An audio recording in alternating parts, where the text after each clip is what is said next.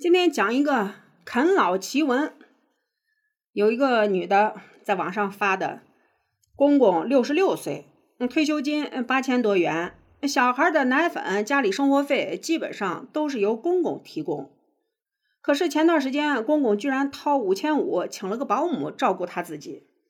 为了孩子，我只能向他求助。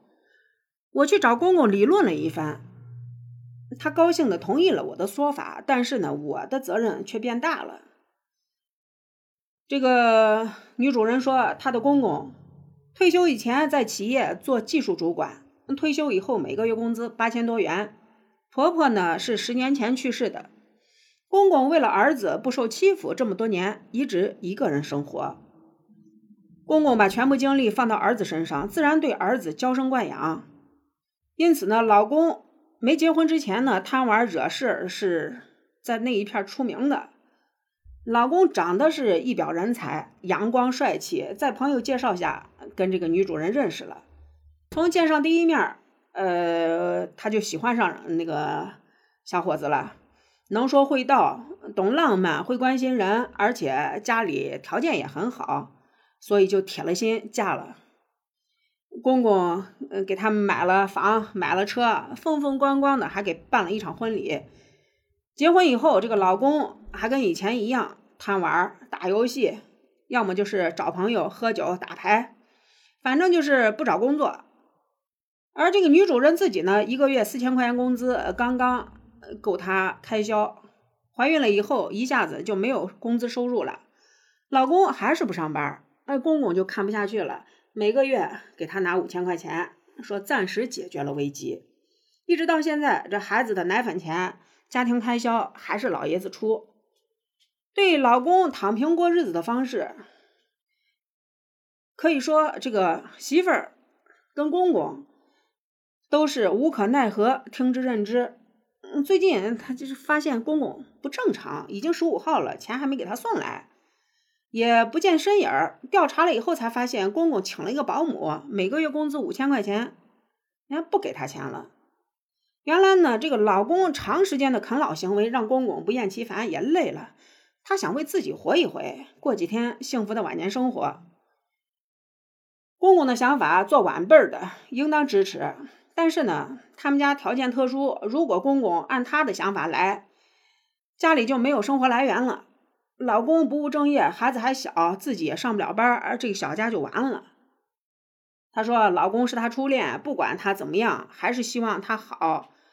所以呢，去找公公谈一谈，希望能够像往年那样支持。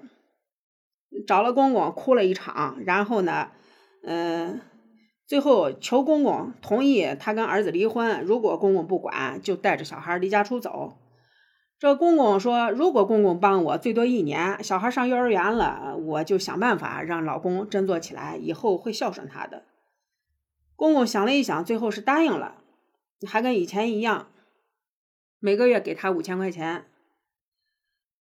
我觉得他找人是找的不对呀，你应该是找老公去谈，让老公去找工作，不能说找公公谈，那没有公公了。你是不是连这点接济，连这点啃老的机会都没有了？那公公改天要是没了呢？你日子，说实话，我觉得啃老啃出了新高度。以前我店里来了有一个顾客，那个女的有五十多岁了吧？她跟我说，她爸每个月给她三千块钱，她公公给的还多，一个月给四千块钱。然后呢，我说那你呢？他那我在家我要做饭呢，所以我没上班。挺奇葩的，我觉得我从从学校出来上班以后，基本上就没用过家里的钱。所以说，呃，有老人给钱是一种福分，但是如果你把这种福气当成一种习惯的话，也挺恐怖的。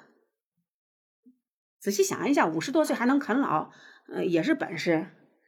也是一种福气，我觉得吧，打算啃老的人还是要自食其力，自己挣的钱自己花的也舒服，腰杆也硬气，不用还动不动找别人去哭哭啼啼，累不累？